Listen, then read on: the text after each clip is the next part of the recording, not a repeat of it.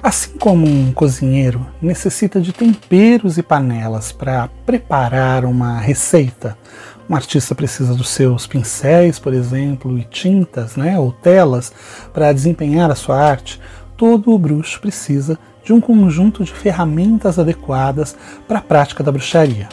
Damos a essas ferramentas o nome de instrumentos mágicos e elas são usadas para que o bruxo possa desempenhar corretamente o seu papel de intermediário entre o plano dos deuses e dos homens. Na bruxaria, cada utensílio tem um significado próprio na natureza e todos os objetos e gestos usados nos rituais representam os meios através dos quais as expressões divinas podem se manifestar. Na magia, todo instrumento tem um significado específico, pois eles são usados como representações físicas das realidades interiores. Quando o bruxo pega na mão um desses instrumentos mágicos e o ergue no ar de uma determinada maneira, é a ordem para o invisível liberar as hostes divinas relacionadas às qualidades do instrumento que está sendo utilizado naquele momento. Podemos dizer que os cinco principais instrumentos mágicos usados na maioria das tradições de Wicca são o atame, que representa o elemento ar, o bastão, que representa o elemento fogo, a taça, que representa o elemento água, o pentáculo, que representa o elemento terra, e o caldeirão, que representa a união dos quatro elementos, a quinta essência sagrada. Cada tradição possui um número ideal de instrumentos que são considerados essenciais para a prática mágica. Em alguns caminhos, eles são oito, em outros, nove ou até mesmo treze. Em outros vídeos no futuro, nós consideraremos outros instrumentos que podem ser usados, que compõem o arsenal do bruxo, como o livro das sombras, a vassoura mágica, o turíbulo, o açoite, a estaca. Como as possibilidades não se esgotam, aqui nós nos centraremos nos cinco principais instrumentos: o pentáculo, a tame, o bastão, a taça e o caldeirão, já que eles estão presentes na maioria dos caminhos. Em termos práticos, como cada um dos instrumentos representa um dos elementos da natureza, eles são geralmente colocados sobre o altar de acordo com o ponto cardial associado ao elemento que o instrumento simboliza. Como pontuei anteriormente, é importante frisar que há muitos sistemas, tradições e caminhos na bruxaria. As descrições dos instrumentos e o seu uso, como eu mencionarei nesse vídeo, refletem as interpretações mais básicas e as mais populares desses objetos. Antes de entrarmos especificamente no significado e uso de cada instrumento, eu gostaria de dizer que você é a maior ferramenta mágica entre todas. São as suas intenções e energias que determinam os resultados de qualquer trabalho mágico. Muitos bruxos podem, se quiser, nunca usar qualquer instrumento, mas somente a sua própria energia pessoal e o poder do seu pensamento na hora dos rituais. Assim, alguns dos rituais mais poderosos podem ser feitos sem que você sequer deixe a poltrona da sua casa. Nunca se esqueça que o foco, concentração, intenções e desejos residem em seu interior, e essas são as verdadeiras ferramentas de um bruxo. Vamos conhecer então cada um dos cinco instrumentos mágicos principais?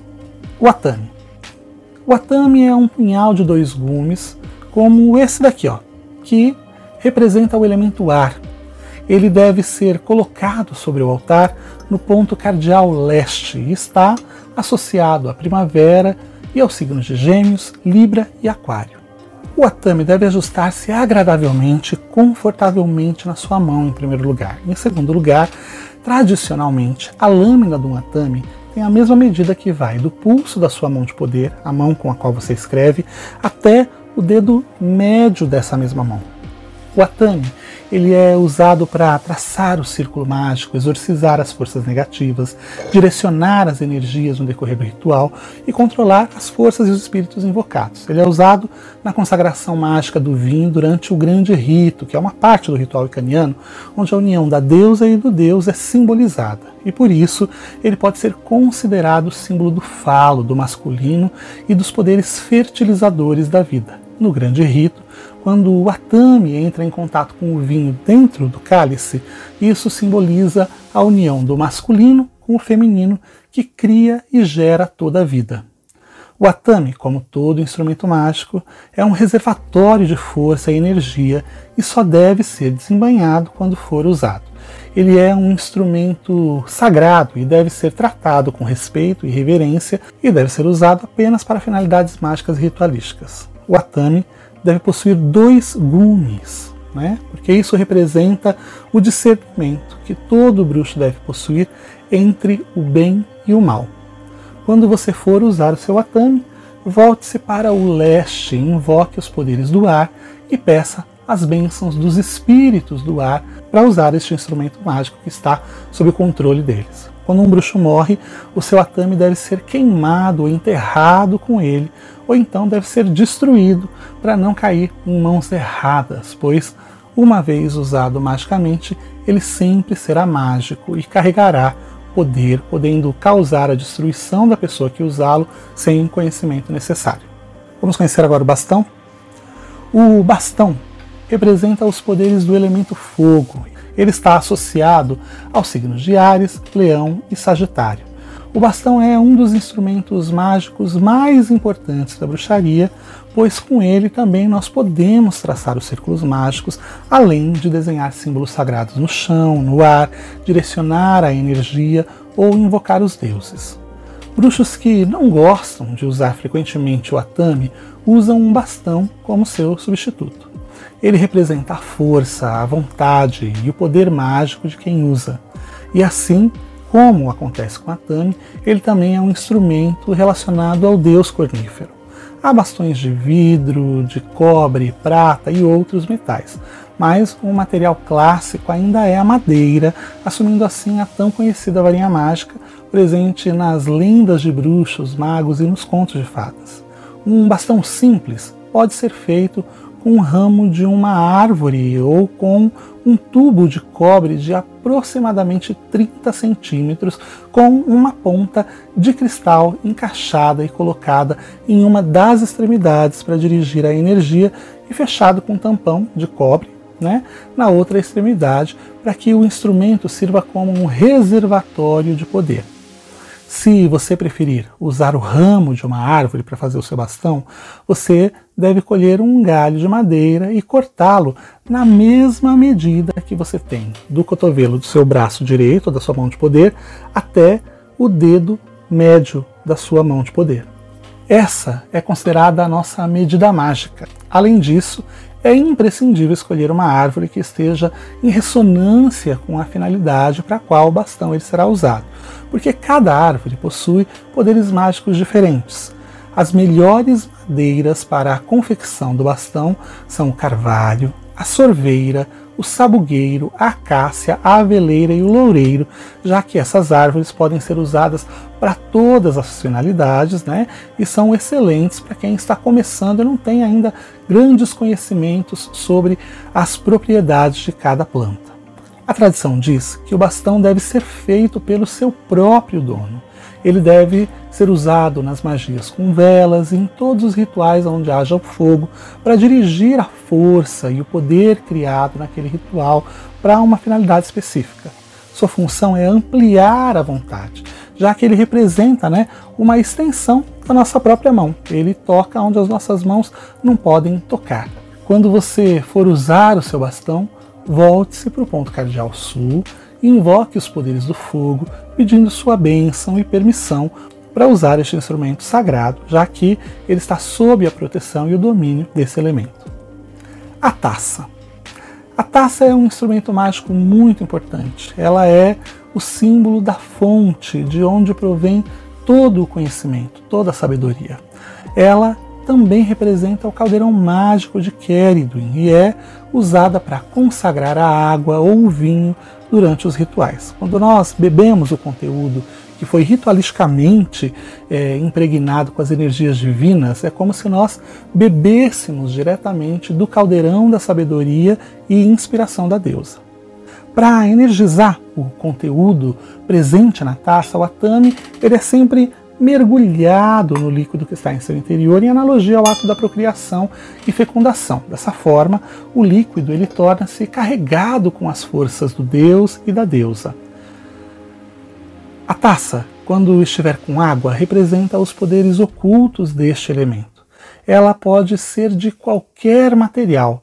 Muitos usam prata ou estanho. Tenha cuidado, inclusive, com metais sem banho de ácido inoxidável, porque transforma, pode transformar o vinho em ácido sulfúrico, né? A tradição diz que a taça deve ser recebida como um presente de uma pessoa amiga. Se você conseguir adquirir uma taça ritualística dessa forma, será perfeito. Mas caso contrário, você pode comprar aquela da sua preferência em prata, vidro ou cristal ou qualquer material natural e usá-la ritualisticamente após a consagração. Quando for invocar os poderes da lua, utilize uma taça como símbolo principal do ritual, fazendo com que a lua seja refletida na água e então você prende a energia lunar no líquido presente dentro dela. Essa água pode ser ingerida, pode ser usada para abençoar uma pessoa, um local, ou então para fazer um banho mágico. Como a taça representa os poderes do elemento água, ela deve ser colocada sobre o altar no ponto cardial oeste. Ela está associada ao outono e aos signos de Câncer, Escorpião e Peixes. Quando for usá-la, volte-se ao ponto cardial oeste e invoque os poderes da água, pedindo a sua bênção e permissão para usar este instrumento. A tradição mágica diz que a taça é o recipiente de todas as nossas intenções. Por isso, o que é invocado no ritual pelo atame está contido na taça. O pentáculo.